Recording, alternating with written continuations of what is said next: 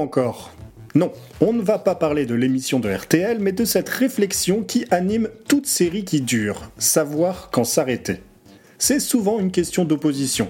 Les créateurs contre les spectateurs, ceux qui en demandent d'autres, ceux qui veulent que ça s'arrête, l'artistique contre l'industrie. Car si on dit que tant que ça marche, pourquoi réparer? Du côté des séries, c'est plutôt tant que ça marche, pourquoi s'arrêter? Les séries comme le cinéma, c'est un art autant qu'une industrie. Et quand on voit les sommes mises en jeu, la logique capitaliste qui gouverne le monde, on peut comprendre que chaînes et productions sont comme les Shadocks, il faut pomper. Seulement, ce qui vaut pour les comptables n'est pas forcément équivalent pour l'aspect artistique.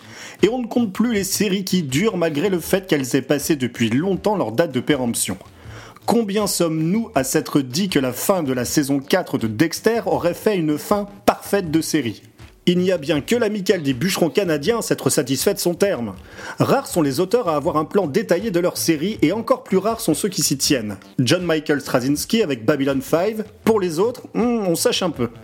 Ça n'empêche pas des séries de mener une belle existence avec une fin parfaitement adaptée. Breaking Bad, The Shield, pas sûr que Vince Gilligan ou Sean Ryan avaient en tête tout le plan de vol. Toujours est-il que leurs séries se tiennent du début à la fin. Pas besoin de tout prévoir à la lettre, donc, tant qu'une œuvre se déroule comme un plan qu'a Smith, sans accroc. Friday Night Lights, c'est 5 saisons et c'est très bien ainsi. Évidemment, on en aurait bien repris pour quelques saisons de plus. Après tout, est-ce qu'il existe meilleur couple que celui des Taylor? Pas sûr. Mais mieux vaut partir au firmament qu'avoir les regrets d'une continuité maussade.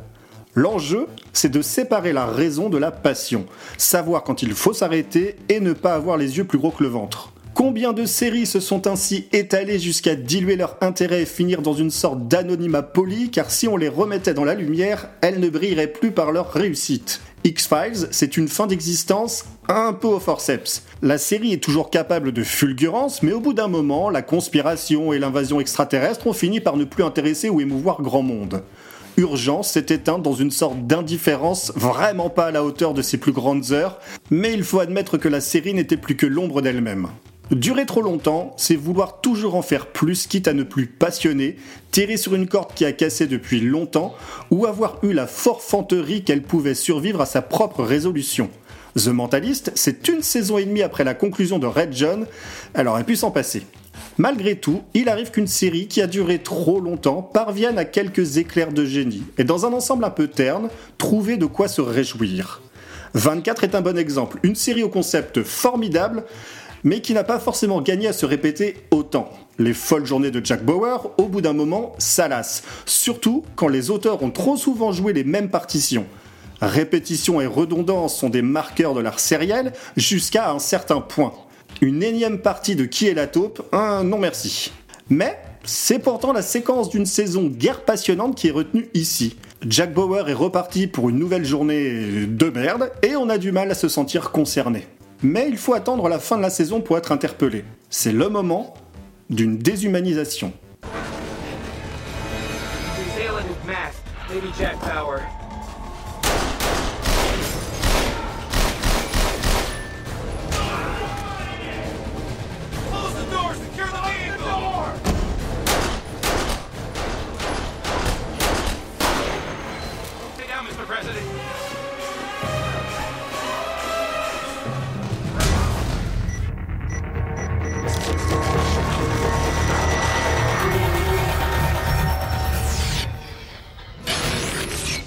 Saison 8, épisode 22. Difficile de résumer une saison qui ressemble à beaucoup d'autres, des menaces terroristes, des trahisons, des taupes, et au milieu de tout ça, Jack Bauer fait comme il peut pour sauver la situation.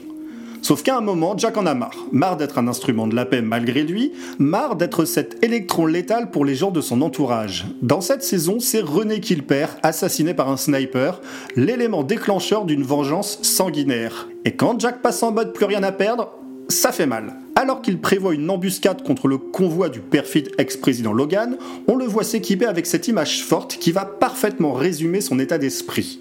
Il contemple un casque de protection intégrale qu'on imagine être pour des forces d'assaut comme le SWAT, un masque entièrement noir, mat, dépersonnalisation parfaite qui ne laisse plus rien entrevoir. La même sensation qu'en voyant le masque de Michael Myers dans Halloween.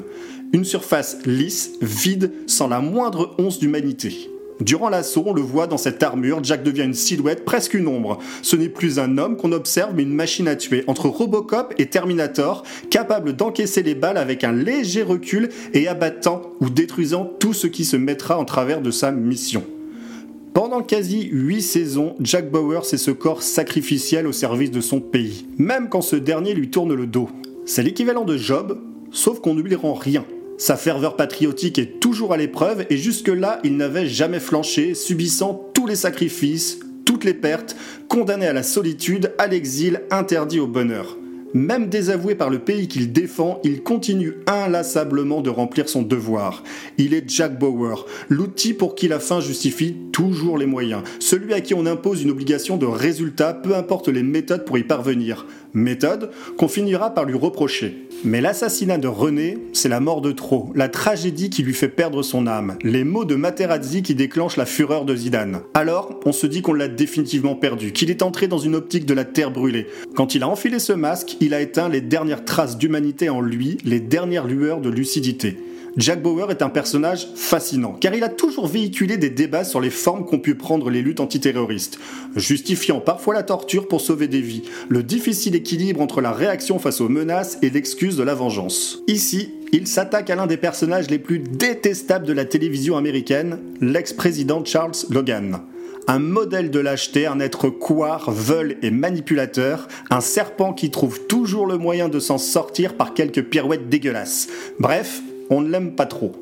Donc voir Jack Bauer s'attaquer à lui, notre morale joue un peu au yo-yo, ne lui donnant pas tout à fait tort de partir dans cette cabale. On sait que c'est mal, qu'il faut laisser la justice faire son travail. Les plus romantiques avanceront l'idée du karma, mais c'est de Charles Logan dont on parle. 24 et Jack Bauer incarnent cette ambiguïté morale. Au fil des saisons, il faut faire dans la surenchère, toujours plus loin, plus fort, plus vite, jusqu'au bout de l'extrême limite. Avec cette séquence, on sent qu'on est arrivé au terme de cette logique, un mouvement d'autodestruction, l'instant où les enjeux personnels l'emportent. C'est le moment où Jack Bauer se masque et rien n'a plus d'importance sinon la vengeance.